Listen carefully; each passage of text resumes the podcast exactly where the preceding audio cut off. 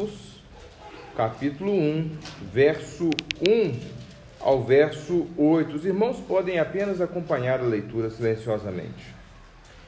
Diz assim a palavra do Senhor: Princípio do Evangelho de Jesus Cristo, Filho de Deus, conforme está escrito na profecia de Isaías: Eis aí envio diante da tua face o meu mensageiro, o qual preparará o teu caminho. Voz do que clama no deserto: Preparai o caminho do Senhor, endireitai as suas veredas.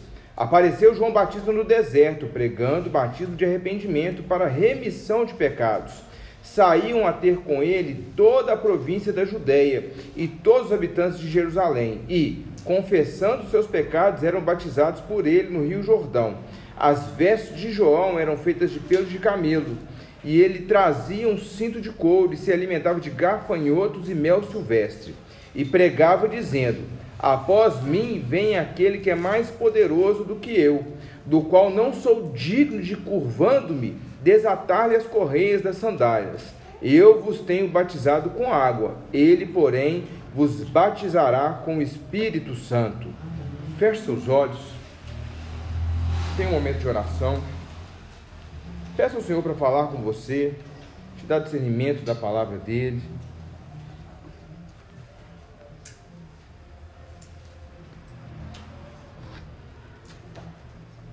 Senhor, nosso Deus, nosso Pai, é maravilhoso estarmos na tua presença, nós, o teu povo, a tua igreja, louvando e adorando o teu santo nome, orando ao Senhor, sabendo que as nossas orações nunca ficam sem resposta, Senhor.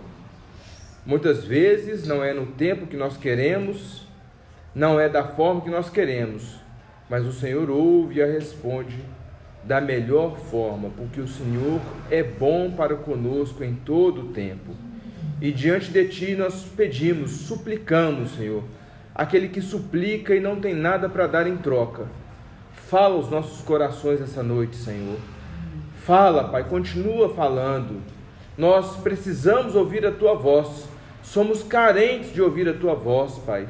E que por ouvir a tua palavra sejamos cheios do teu Espírito Santo que o Senhor cumpra o propósito pelo qual a sua palavra será lançada, Senhor. Que ela ache morada na nossa mente, no nosso coração, para que nós não pequemos contra o Senhor. Ó oh, Deus, nos dá ouvidos para ouvir e coração para crer na tua palavra, Pai. Nós precisamos que o Senhor fale conosco, ó Deus.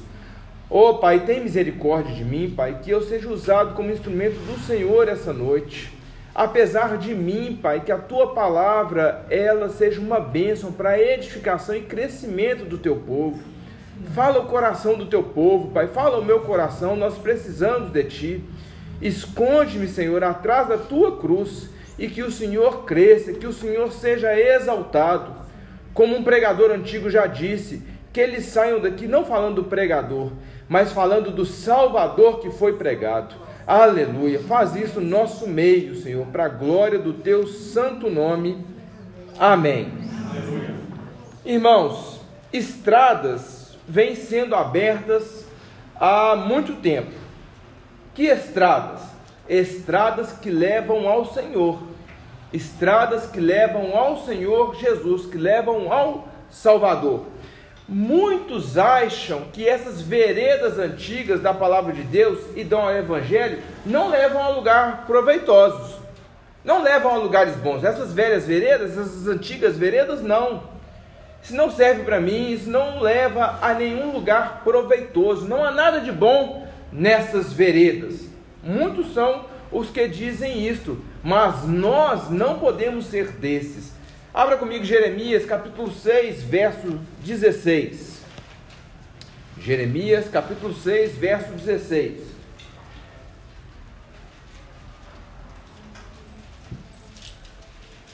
Jeremias 6,16. Quem encontrar e quiser ler, pode ler, por favor.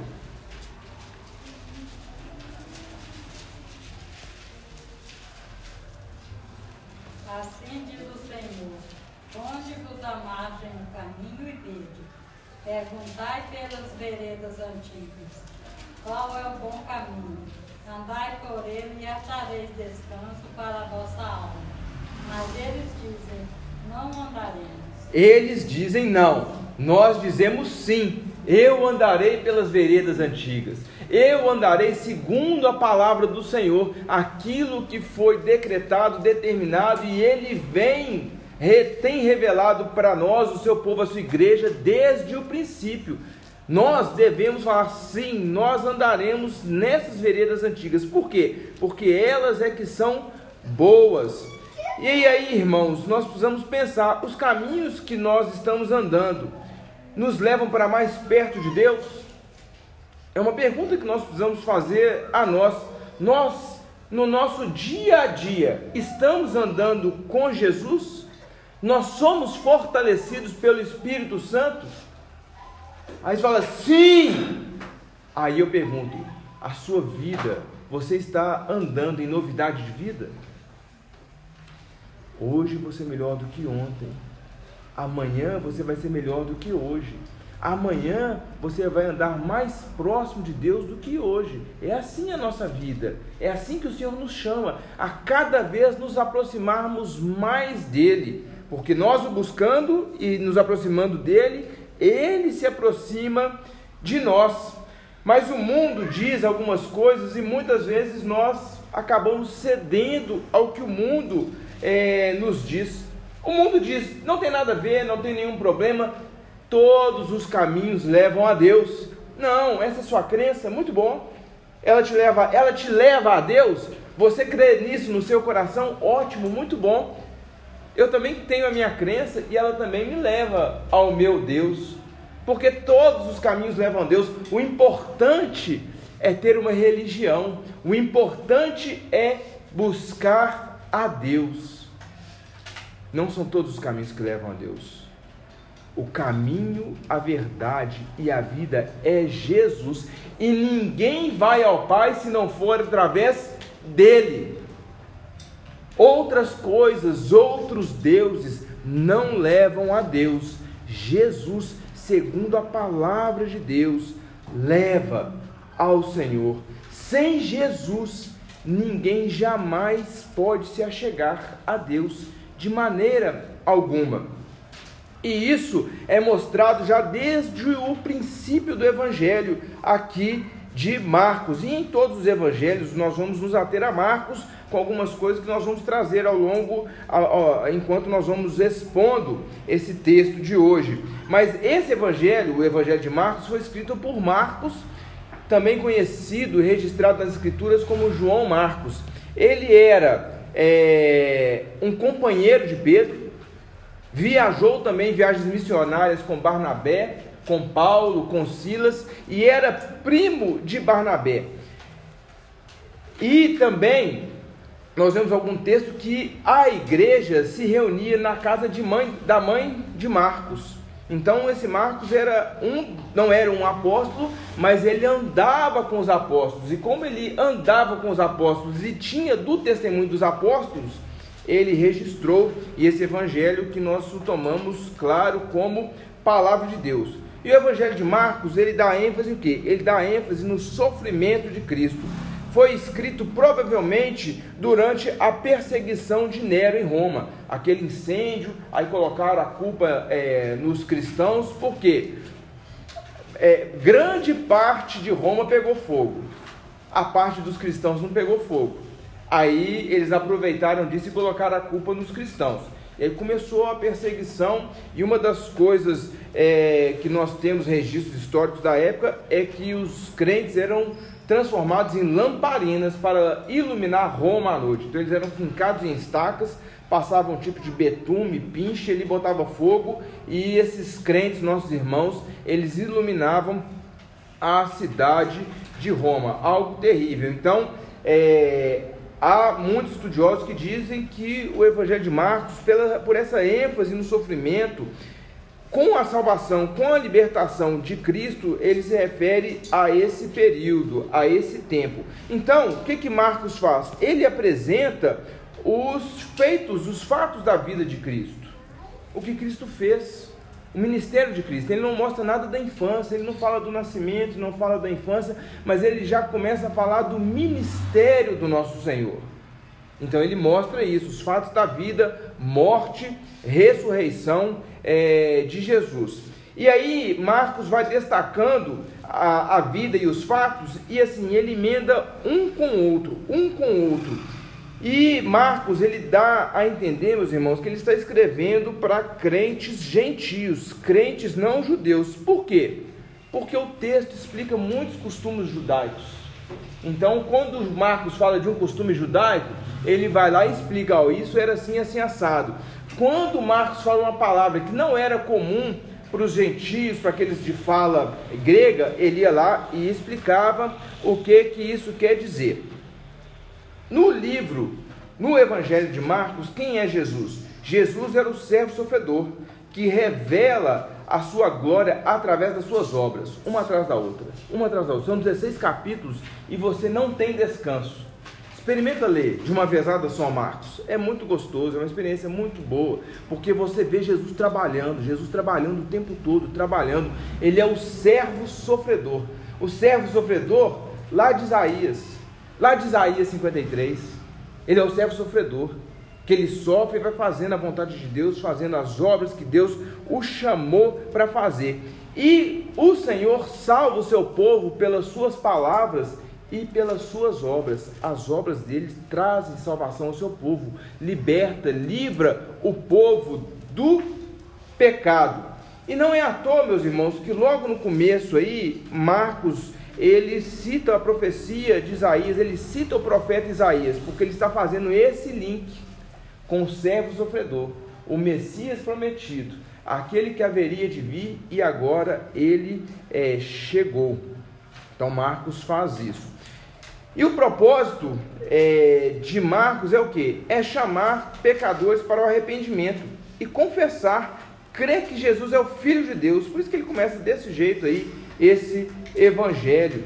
É, nos primeiros versos ele já aponta para o cumprimento das promessas de Deus em toda a Escritura, em toda a Bíblia e o cumprimento da promessa em João Batista. Esse texto ele fala do início das coisas, João Batista sendo aqui esse, esse profeta que abre o caminho para a chegada do Senhor Jesus, o nosso Salvador. Tudo sempre apontando para Cristo, né, meus irmãos? E aí, o que, que nós temos aqui nesse trecho? Eu queria que a gente tivesse em mente que o Evangelho, meus irmãos, é o cumprimento da promessa de salvação do povo de Deus através de Jesus. É o cumprimento daquilo que já havia sido profetizado, da promessa já feita há muito tempo. Nós veremos isso aí do versículo 1 até o versículo 8. Alguém leia para nós novamente do verso 1 ao verso 3.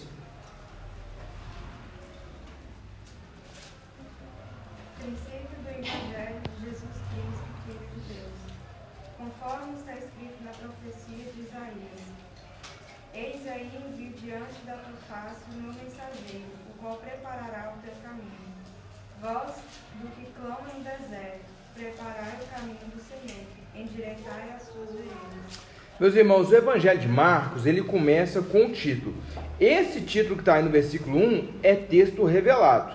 É, isso faz parte da revelação de Deus. O versículo 1 é um título e ele foi revelado por Deus. É diferente, por exemplo, de outros títulos que nós temos na Bíblia. Logo abaixo, antes do versículo 2, na minha versão tem assim: João Batista. Antes do versículo 7, tem um subtítulo assim em negrito, né? um tipo de letra diferente. João dá testemunho de Jesus. Talvez a sua Bíblia tenha também esse subtítulo, se for a ARA, né? a, a revista e a Almeida, a revista atualizada. Então esses títulos não foram é, revelados por Deus. Esses títulos não são títulos inspirados. Isso aqui o tradutor, ou, ou a, a, a junta que traduziu, coloca esses títulos. Os títulos ajudam, mas às vezes eles atrapalham. A gente lê às vezes o título e ele não, ele não é tão preciso na exposição que vem abaixo. O versículo 1 é diferente. É um título que foi dado, foi inspirado pelo Senhor Jesus. O começo do Evangelho de Jesus Cristo. Quem é Jesus Cristo? Jesus é o Filho de Deus. Jesus é quem? Jesus é o Yeshua judaico. Quer dizer o que? Iavé salva. Deus salva. Ele é o Cristo. Quem é Cristo? Cristo é o Ramachia. Cristo é o Messias, Cristo é o ungido de Deus, ele é o Filho de Deus, ele é o próprio Deus, ele é Deus forte de Isaías, capítulo 9, verso 6. Esse é Jesus, Filho de Deus, é o início do evangelho dele. Jesus, ele é menor do que Deus? De maneira nenhuma, porque às vezes vai dizer, ah, ele é o Filho de Deus.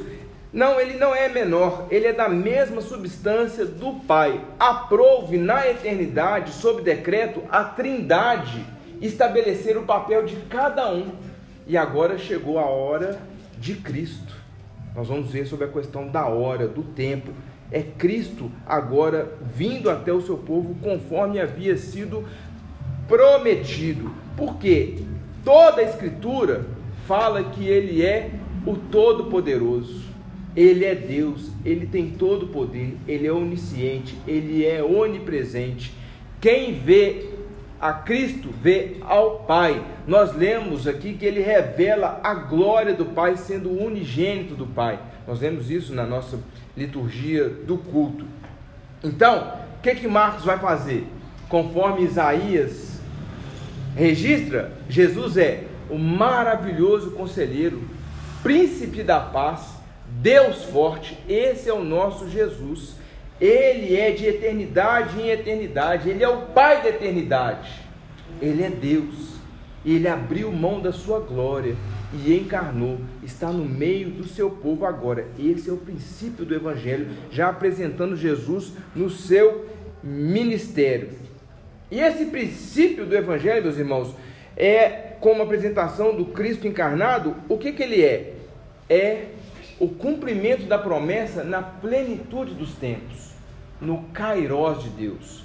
O tempo de Deus, quando a gente fala de tempo, nós falamos o que? Relógio. Sete horas, sete e meia, o culto está demorando, estou doido para ir embora, quero ver os gols da rodada, né? e o tempo não passa, o pastor enrola demais. Não, o tempo de Deus é o tempo por eventos. No tempo próprio, no tempo determinado, veio Jesus. E é assim que Deus mede o tempo. Por quê? Para Deus não tem hoje nem amanhã, não tem ontem. Como ele é de eternidade a eternidade, Deus vê tudo diante dele. Então, naquele momento, naquela é, é, estação, naquela era propícia, veio Cristo veio o Senhor na plenitude do tempo, na, conforme Deus havia estabelecido.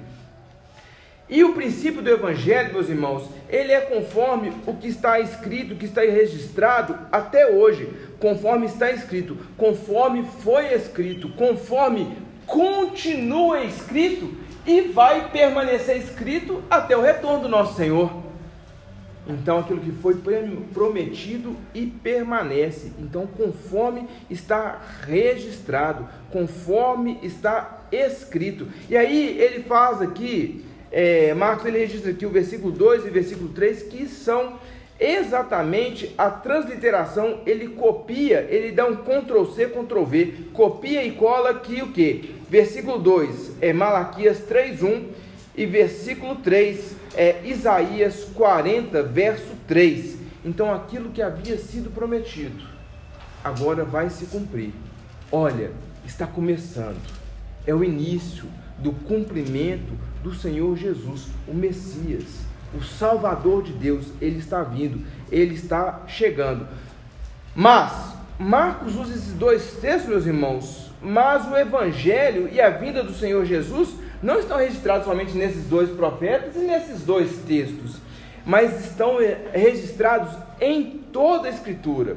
O primeiro lugar que o Evangelho se manifesta de forma clara é onde?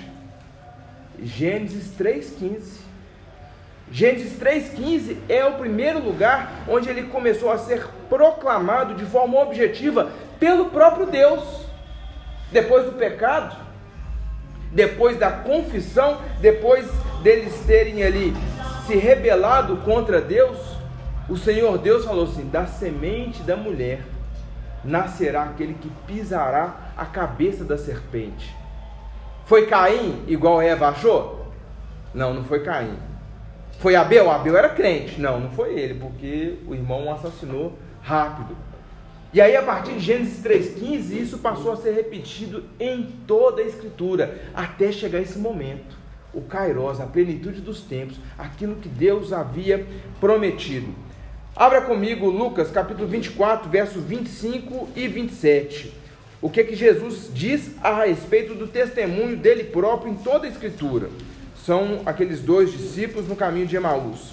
Lucas 24, capítulo 24, verso 25 ao 27. Quem encontrou e quiser ler, pode ler. Então lhe disse Jesus: Honestos e tardos de coração, para ter tudo o que os profetas disseram. Porventura não convinha que o Cristo padecesse e entrasse na sua glória? E começando por Moisés, discordando, discorrendo por todos os profetas, expunha-lhes o que, o que a seu respeito constava em todas as escrituras. Aleluia. Meus irmãos, quando Jesus fala assim, e começando por Moisés, não quer dizer que ele começou lá no, no, nos mandamentos, não. Porque o Pentateuco é de Moisés. Então, todos os primeiros cinco livros da Bíblia são de Moisés. Então, começando por Moisés, lá em Gênesis 1:1, quando ele estava com Deus e criou todas as coisas, e chegando lá em Malaquias, no final, no último verso de Malaquias, ele falou, porque discorrendo em todos os profetas, ele falou com os discípulos: Sou eu, sou eu. Eles não entenderam isso. Depois você pode ler em casa esse trecho. Aí eles chamaram Jesus para entrar em casa com eles, porque já era tarde. Quando Jesus partiu o pão, eh, Jesus se revelou a eles e falou: Ah, é o Salvador. Aí eles voltaram correndo para Jerusalém para falar com os apóstolos e os discípulos. Aí quando chegou lá, o pessoal já sabia, né, o que que tinha acontecido. Então, toda a escritura fala a respeito de Jesus. De Gênesis a Malaquias fala do Jesus que haveria de vir. Agora, de Mateus, Marcos, Lucas e João até Apocalipse, fala do Jesus que já veio e que vai voltar. Aleluia. Isso aí, meu irmão. Então, o evangelho é o princípio do evangelho. Toda a Bíblia fala do Evangelho, toda a Bíblia fala de Jesus. Mas o que é o Evangelho? O que é o Evangelho? Ah, o Evangelho são boas novas. Todo mundo sabe disso, né? A maioria. Ah, Evangelho é a boa notícia. Evangelho são as boas novas. Boa nova de quê? Boa notícia de quê? A própria Bíblia nos responde de forma muito objetiva. Lucas 2, verso 9 ao 11. Lucas capítulo 2, verso 9 ao 11.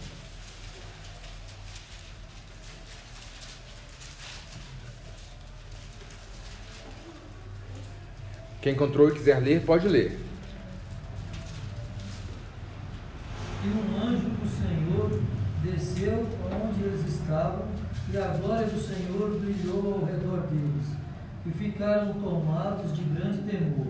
O anjo, porém, lhes disse: Não temais, eis aqui vos trago boa nova de grande alegria, que eu, que será, que eu será para todo o povo, e que hoje é que hoje nos nasceu na cidade de Davi, o Salvador, que é Cristo o Senhor. Aleluia. Evangelho, meus irmãos, é a boa notícia. Evangelizar é proclamar essa boa notícia. Creia, Igreja do Senhor, creia e proclame com grande alegria que há salvação para quem crer e confiar em Jesus Cristo. Isso deve ser o maior motivo da nossa, o motivo de grande alegria para nós. A nossa maior alegria deve ser: eu conheço o Evangelho, eu conheço Cristo prometido em toda a Bíblia que veio e cumpriu a boa nova de que há esperança para o pecador perdido. Aleluia! Meus irmãos, se há algo nesse mundo que nos alegra mais do que isso, o nosso coração está doente, ele precisa ser tratado. Nós precisamos ter no Evangelho o motivo da nossa maior alegria e proclamar isso com alegria. Eu nem sei se hoje tem jogo do Galo, mas Eu, e eu acho que é jogo importante pelo que eu vi o Bafafá aí. A sua maior alegria não é o Galo golear e chegar amanhã você falar com todo mundo do seu serviço, seus parentes que são cruzeirenses, não. O motivo maior da sua alegria é o Evangelho, é Jesus Cristo que salva pecadores arrependidos. Como que ele salva? Como que ele salva? Ele chama ao arrependimento. Versos 4 e 5. Alguém leia para mim, por favor. Apareceu um Batista no deserto, pregando batismo de arrependimento para remissão de pecados. Pode ler o 5, meu irmão. Saía até com ele toda a província de Judéia, todos os habitantes de Jerusalém, e confessando os seus pecados, era batizando Irmãos, João, ele foi o último chamado para abrir essas veredas. É o caminho que leva. O que, que toda a Bíblia faz? Todos os profetas fazem o que? Eles vêm roçando, eles vêm abrindo espaço para que você possa chegar no Salvador, enxergar o Salvador. Então, é, João foi o último, porque Jesus chegou. Então, se Jesus chegou, não precisa mais ninguém proclamar que o Messias virá. Ah, o Messias está vindo, o ungido do Senhor está chegando. Não, o João foi o último, então ele foi abrindo as veredas. E como que João abria as veredas, abria esse caminho que apontava ao Senhor Jesus? Ele fazia o que? Ele pregava o batismo a partir de quê? Da conversão. E aqui, meus irmãos, é importante a gente entender que do original é, fala o seguinte: é, batismo a partir da mudança de mente. No original é isso que está falando. Há um batismo a partir de uma conversão. Há um batismo a partir da mudança de mente, mudança de vida, mudança de direção. O que, que quer dizer isso? Eu vivia minha vida do meu jeito e caminhava a passos largos para o inferno, mas Jesus se revelou a mim ele me chamou, ele me falou que era pecador. Pela ação do Espírito Santo, eu entendi que era pecador mesmo. Aí eu me arrependo, eu confesso os meus pecados, e aí eu passo a viver não mais para alimentar os meus desejos pecaminosos, mas eu vivo conforme a vontade do Senhor para agradar a Ele e para a glória dele somente. Então, João vinha e pregava para que houvesse essa transformação e aí as pessoas fossem batizadas. Meus irmãos, batismo não salva ninguém, nem nós que somos presbiterianos que batizamos crianças. Nós entendemos que Deus tem uma aliança conosco e com nossa família. Por isso que eu creio que o Ricardo e a Carol, tendo os filhos e o Miguel ali, ele sendo criança, ele faz parte da igreja. Aí nós batizamos. Ah, o Marcos, tão pequenininho, é a igreja do Senhor. Vem cá, água na cabeça. João, Arthur, nós batizamos crianças porque sabemos que eles fazem parte da aliança, mas ele, no devido tempo, ele vai precisar dar provas da fé. Ele vai precisar fazer a profissão pública de fé e falar: olha, esse Deus, esse Jesus que os meus pais creem, ele também é o meu Deus e é nele que eu creio. Ele é o meu Salvador. Aleluia. Confirmou o batismo. Agora, batismo por batismo, por batizar, não há poder no batismo. Seja nos presbiterianos, seja nos congregacionais, nos metodistas que batizam criança, com esse pensamento de aliança, né? É, seja na é, Igreja Católica Apostólica Romana, a Igreja Romana, ela acha que o batismo, assim que batizou, o que, que a criança acontece com ela? Deixou de ser pagão. Ah, antes de batizar a criança tem pesadelos, os demônios ficam rondando ela e tal, então tem que batizar rápido, rápido. Ah, vou esperar fazer um ano. Sabe o que, que espera fazer um ano? Na, na real, é para ficar bonitinho, meus irmãos. Para ficar bonito na foto, na roupinha. Mas tem gente que fica desesperado e quer batizar rápido, por quê? Ah, não, agora não é pagão mais. Agora é de Deus. Nem o batismo dos credo-batistas, o que é o credo batista? Crê e batiza mediante a confissão. Os pentecostais, as igrejas batistas, elas são credo-batistas. nem esse batismo não salva, não, viu? Esse batismo lá não salva, não.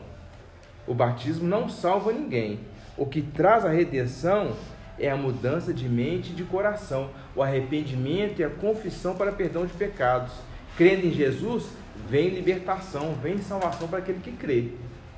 Mas o batismo, seja jogar água na cabeça, seja afundar na água, ele não salva por si só. Não há poder no rito, na cerimônia em si. E aí o texto diz o que? Surgiu João, apareceu João, e ele pregava, e vinham pessoas de todos os lados, e João fazia o que? Batizava, mediante o que?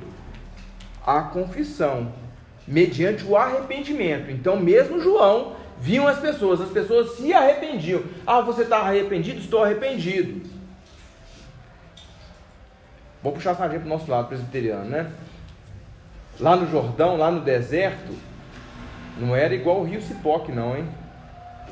Tava com água na canela, pegava uma cuiazinha, pega, passava água e jogava na cabeça assim. Tem, tem foto, né? Tem as, as pinturas da época. Então, aquela fila, aquele monte de gente, você crê, você se arrepende dos seus pecados, você crê só em Deus, vai andar segundo aquilo que Deus te chama a caminhar sim. Aí pegava a cuiazinha, jogava na água, próximo. Então, João estava fazendo isso lá. E as pessoas vinham ter com ele. Vinham de onde? Vinham de todos os lados. E João estava batizando mediante a confissão de pecados. Eles tinham que reconhecer o arrependimento, meus irmãos, é reconhecer as transgressões e fazer a pública confissão da mudança de mente. Isso é a conversão. Eu andava aqui fazendo o que não agrada ao Senhor, eu entendi o meu pecado, o Senhor me revelou que eu peco, aí agora eu mudei de direção, eu vou andar na direção do Senhor, fazendo a vontade do Senhor.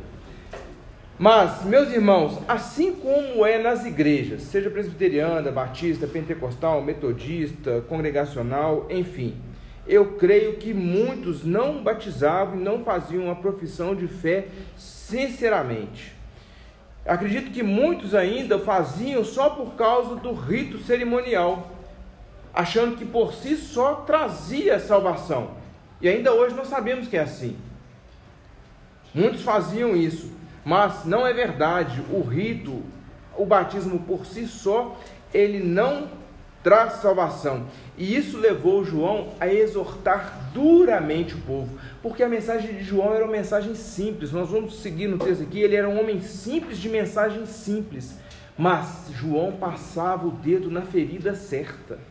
João fazia aquilo que devia fazer e ele exortou duramente o povo. E essa ocasião está registrada lá em Lucas, capítulo 3, versos 7 ao 9. Lucas, capítulo 3, versos 7 ao 9. Você que encontrar e quiser ler, fique à vontade. Dizia depois das multidões que saíam para serem batizadas, raça de víboras, quem vos induziu a fugir da vindoura? Produzi, pois, frutos dignos de arrependimento, e não comeceis a dizer entre vós mesmos, temos por pai Abraão, porque eu vos afirmo que destas pedras Deus pode suscitar filhos a Abraão. Também já está posto machucado a raiz das árvores. Toda árvore, pois, que não produz bom fruto, é cortada ao fogo.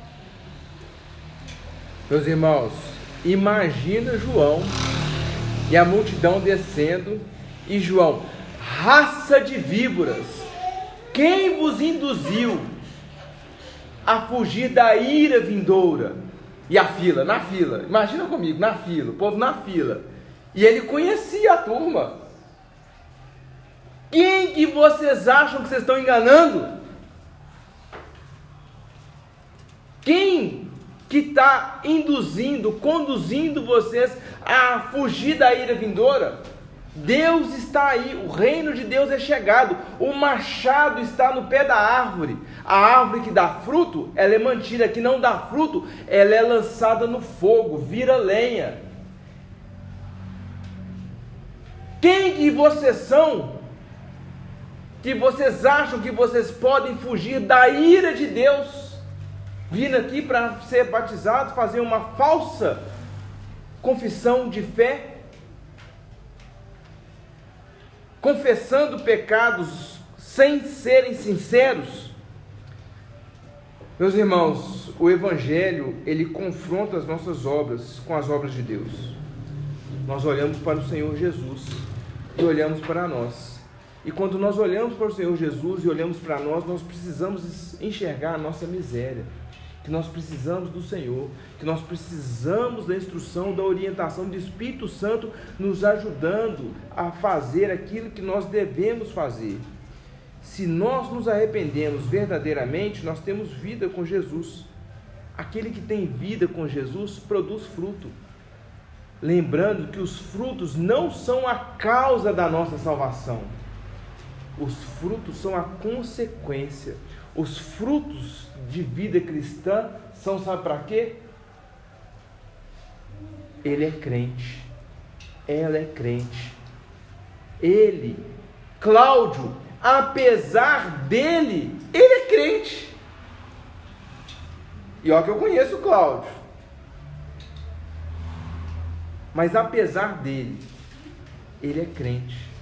Então as obras são para isso, não que nós somos perfeitos, meus irmãos, mas que nós nos arrependemos, nós confessamos o nosso pecado. A gente erra, chora, lamenta, rasga o coração diante do Senhor. Fala assim: Deus, eu não quero cometer esse pecado maldito de novo. Livra-me desse corpo de morte, Senhor. Meus irmãos, o Senhor, Ele odeia o pecado. Se nós não odiarmos o pecado que nós cometemos, quão longe nós estamos caminhando para do Senhor. Nós precisamos odiar o nosso pecado, chorar, lamentar, dobrar o joelho e pedir: Deus, tem misericórdia de mim, pecador miserável que eu sou. E meus irmãos, eu vou confessar: tem dia que eu acho que nem crente eu sou. Aí eu rasgo meu coração diante do Senhor. Eu tenho que ler uma meia dúzia de salmo e chorar e orar. E Deus tem misericórdia de mim. O Evangelho ele tem que nos confrontar, meus irmãos. Se nós viemos aqui e não formos confrontados com a palavra de Deus, ah, o sermão ele serve para o cara que está do meu lado, para o meu irmãozinho que está do meu lado, não é para mim não. Esse sermão serve para meu marido, serve para o meu filho, serve para minha sogra, mas para mim não. Eu estou tranquilo aqui diante do Senhor. O Evangelho deve falar ao nosso coração, meus irmãos. Ele deve nos confrontar. Ele confronta as nossas obras e nós diante do Senhor. E se nós nos arrependemos verdadeiramente, nós temos vida com Jesus e produzimos frutos que nós temos vida com o Senhor. Porque Ele nos chama a ter uma vida digna dele. Ele nos auxiliando, Ele nos conduzindo por ação do Espírito Santo. A igreja pode falar amém? amém? Vamos aí do verso 6 ao verso 8. Alguém leia para mim. Jesus batiza com água, mas tem um que é muito maior com ele, que ele, com ele, que batiza com o Espírito Santo. Verso 6 ao 8. As vestes de João eram feitas de pelo de caminho. Ele trazia um cinto de couro e alimentava de gafanhotos e mel silvestre. E pregava, dizendo: Após mim vem aquele que é mais poderoso do que eu, do qual eu não sou digno de curvar, curvando-me, desatar-lhe as correias das sandálias. Eu vos tenho batizado com água, ele, porém, vos batizará com o Espírito Santo. Marcos registra aqui, meus irmãos, primeira coisa, a similaridade de João Batista. Por que, que é João Batista? É João, aquele que batiza. Batista não é o sobrenome dele, não, né? Alguém tem nome, sobrenome Batista aí? No sobrenome Batista. É, João não era sobrenome, não. É porque João era João, aquele que batiza. João, o batizador. Então, Marcos apresenta aqui a, a similaridade de João com Elias. Lá em 2 Reis, capítulo 1, verso 8, você vai ver lá essa similaridade registrada, nos mesmos termos, gafanhoto, couro, cinto e tal. Então, o que, que ele está falando? Ele está falando da vida abnegada desse servo do Senhor, como eram todos os outros profetas, porque todos os profetas do Senhor, eles entendiam que a prioridade era viver a vida para a glória de Deus e para proclamar para falar aquilo que Deus queria que eles falassem. Então eles tinham a vida abnegada: estou nessa terra para fazer a vontade do Senhor. Enquanto o Senhor quiser que eu esteja aqui, é isso que eu vou fazer. Então mostra essa similaridade com Elias. E nesse contexto, há claro contraste também, meus irmãos, perdão, entre João proferindo as palavras de Deus com vida simples, enquanto os escribas e fariseus se esforçavam para fazer o quê? Para substituir os ensinos de Deus pela tradição humana. E isso tudo com ostentação. Os fariseus, os escribas faziam isso com o quê? Com polpa e circunstância. Eram as melhores vestes, os melhores lugares. Então, Marcos está fazendo esse contraste do servo de Deus e aqueles que não estavam priorizando, deveriam priorizar, mas não priorizavam a palavra de Deus, priorizavam ao contrário as tradições humanas. Então eles queriam ostentar, eles queriam os benefícios dessa terra, o status, o benefício que essa terra pode dar. E a simplicidade é, aqui apresentada em João, meus irmãos, ela indica duas coisas. A simplicidade de João e a simplicidade da mensagem de João a pregação dele é uma pregação simples, direta, nos indicam duas coisas. A primeira delas, a primeira delas é que o evangelho é simples. O evangelho do nosso Senhor é simples. O evangelho é simples. E outra coisa que ele mostra aqui diante da mensagem simples e da vida simples dele é a grandeza e autoridade do rei a quem João está servindo. Ele serve desse que é tido aqui como servo sofredor, mas nesse tempo, porque na verdade ele é o rei do universo, ele é o rei de todas as coisas. E aí o que que João faz? O que que Marcos faz apontando para o João? Ele mostra a grandeza de Jesus, meus irmãos, a partir da indignidade, através do quão indigno João é de prestar o serviço mais baixo que um serviçal judaico poderia prestar ao seu Senhor. Qual que é o serviço mais baixo que poderia ser prestado por um servo dentro da casa do senhor judaico naquela época? Desatar as sandálias, descalçar, lavar os pés.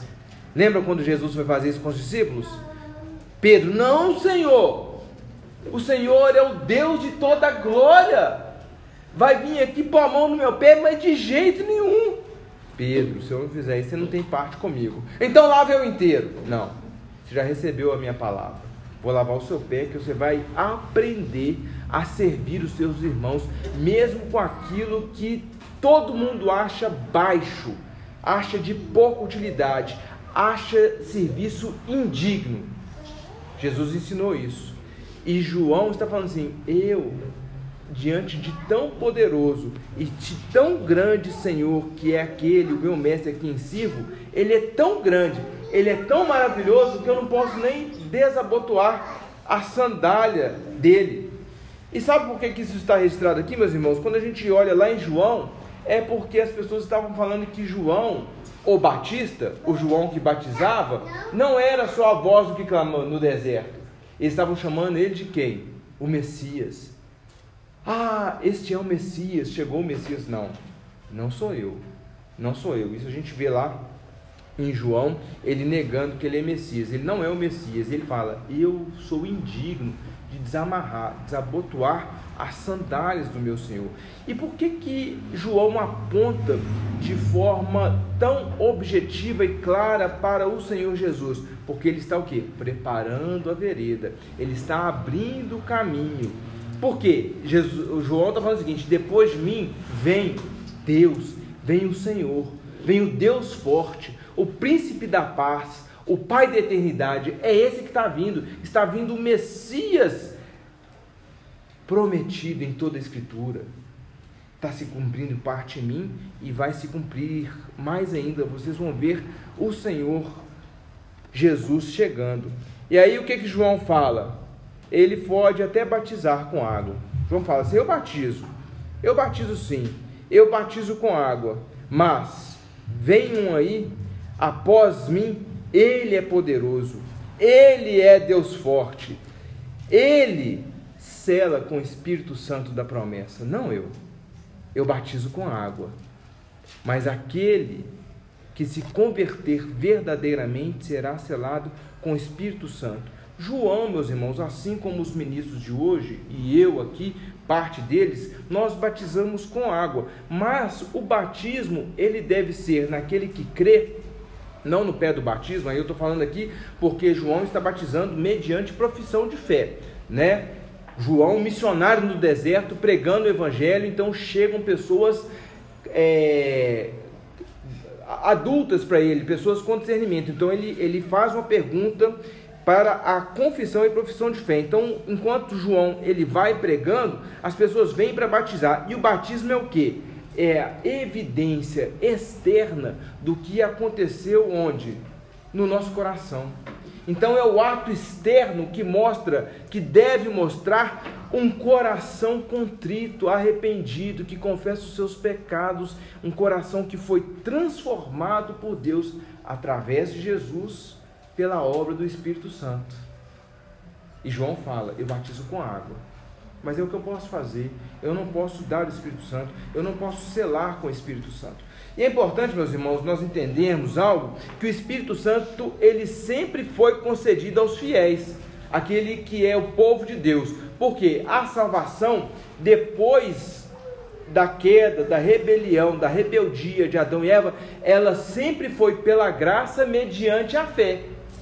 Está fresquinho na nossa cabeça, Abacuque. O justo viverá pela fé. Então a salvação sempre foi pela fé. E como que a pessoa vai crer? Por ação do Espírito Santo, porque a fé é dom de Deus para um coração transformado.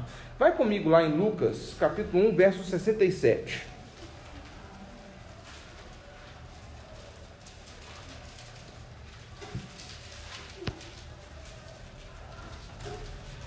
Que está escrito aí? Lucas capítulo 1, verso 67. Zacarias, seu pai, cheio de Espírito Santo, profetizou dizendo: Nós lemos o cântico de Zacarias. Então, Zacarias, ele está falando no cântico, e aqui ele está falando é, sobre João Batista.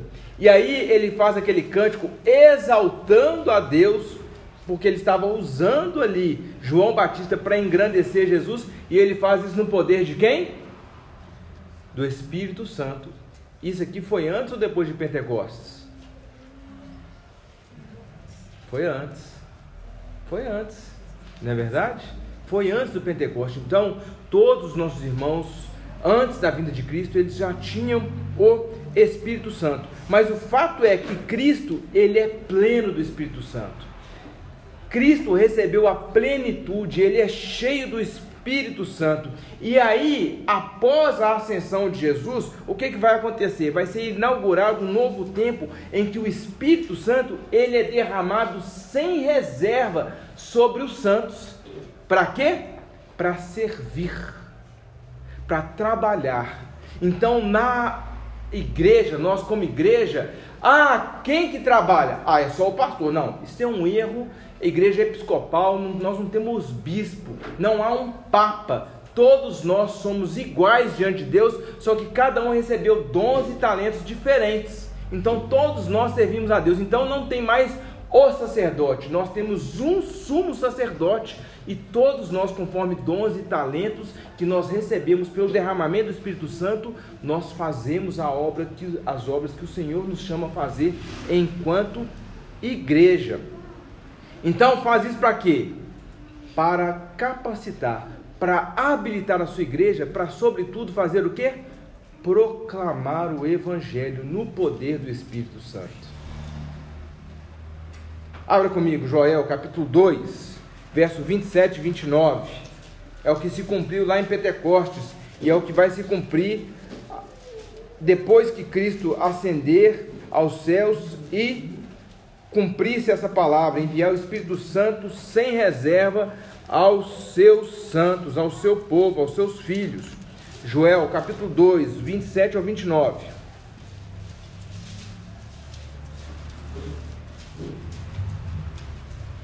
Alguém lê para mim, por favor.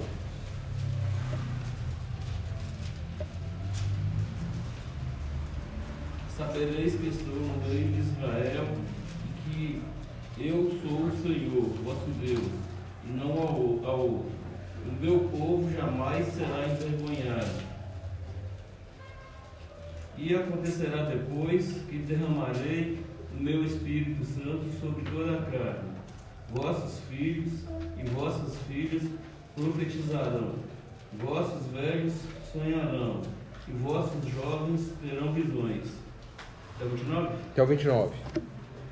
E o 29, pode ver o 29. Até sobre os servos e sobre as servas derramarei o meu espírito naqueles dias. Ah, então o Senhor estará no meio do seu povo.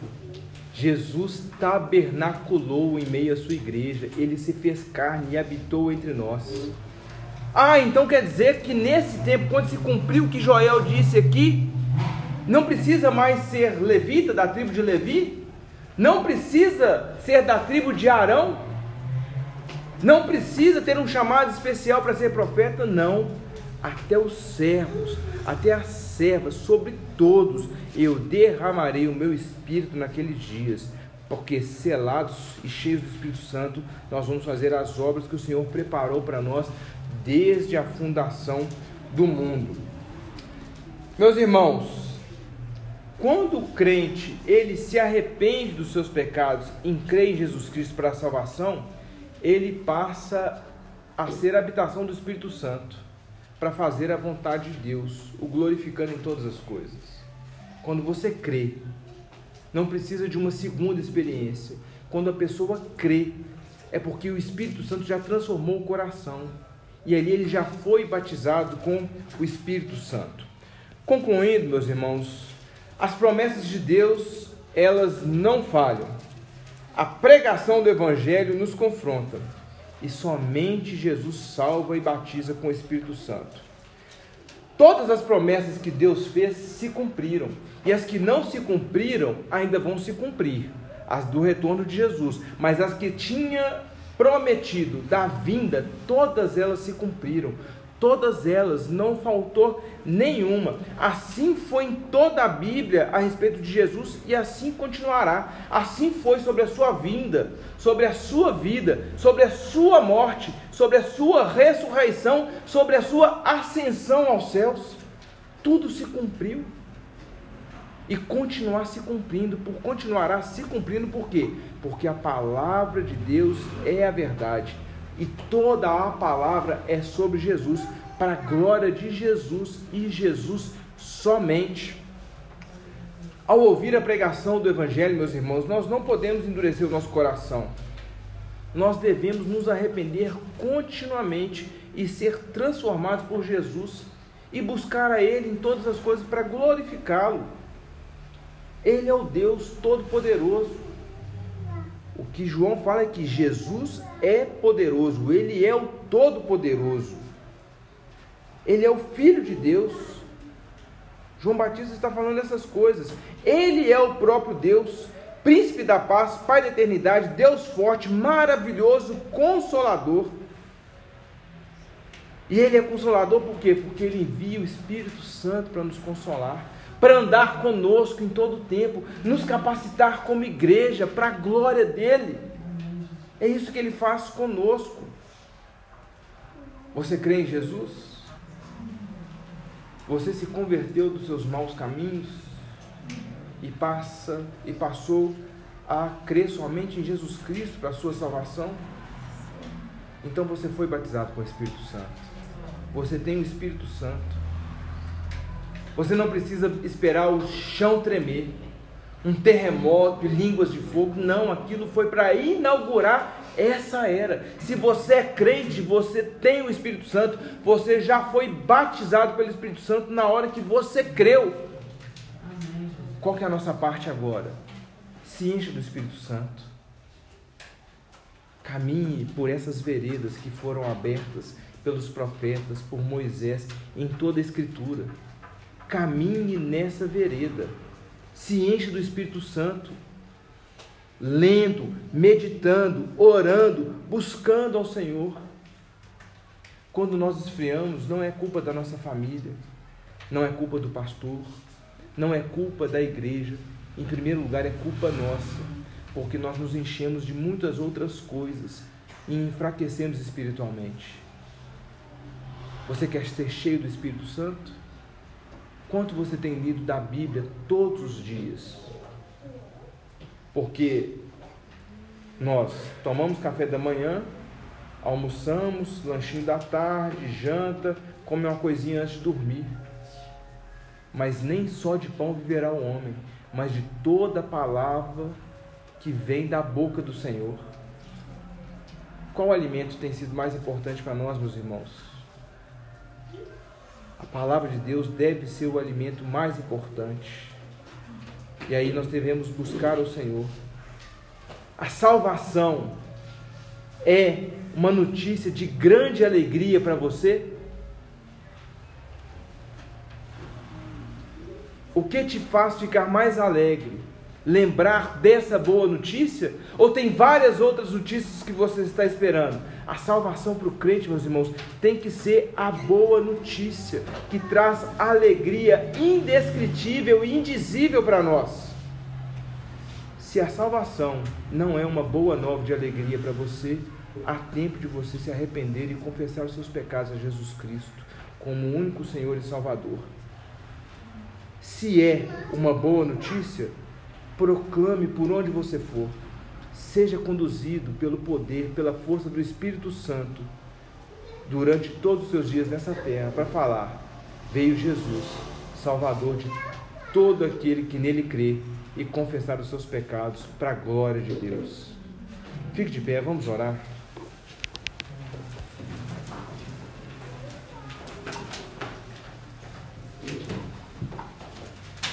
Senhor Jesus, sela a tua palavra no nosso coração, Pai. Obrigado, Senhor, porque nós entendemos o teu evangelho, porque o Senhor o revelou a nós. Louvado seja o teu santo nome. Ó oh, Deus, que nós nos aproximemos ao Senhor de tal forma que não haja nada nem ninguém que traga mais alegria ao nosso coração do que estar com o Senhor e lembrar da obra que o Senhor fez por nós, ó Pai. Oh Deus maravilhoso. Nos enche com teu Espírito Santo, Pai. Ó oh Deus, se há alguém aqui que é crente no Senhor e ainda estava duvidando que tem o teu Santo Espírito, foi selado com o teu Santo Espírito, ó oh, Senhor, vem enchendo essa pessoa através da Sua palavra, através, Senhor, dos meios de graça, da Tua palavra, da ceia da qual nós vamos participar daqui a pouco. Ó oh, Deus, enche o Teu povo com o Teu Espírito Santo, Pai. Põe sede e fome da tua palavra nos nossos corações, ó Deus. Que o nosso desejo, o primeiro desejo quando nós acordarmos, seja orar ao Senhor e ler a tua palavra. Faz isso conosco, ó Pai. Faz isso com o teu povo. Aviva o teu povo, Senhor. Faz isso conosco. Nós te suplicamos em nome de Jesus, ó Pai. E que quando nós formos confrontados pela tua palavra, que isso traga tristeza, mas que seja uma tristeza temporal mas que brevemente nós nos voltemos a Ti arrependidos, buscando ao Senhor e sendo fortalecidos para fazer a Tua vontade, ó Pai. E que confiantes em Ti, cheios do Teu Espírito Santo, nós possamos caminhar nessa terra, como João Batista caminhou, para a glória do Teu santo nome, porque, Senhor, é o nosso dever fazer aquilo que o Senhor nos chama a fazer e nenhuma glória a nós, Pai. Toda a glória ao Senhor. Seja glorificado, seja exaltado no nosso meio e manifesta-te em nós e através de nós, Pai, para a glória do teu Filho amado, nosso Senhor Jesus Cristo. Amém.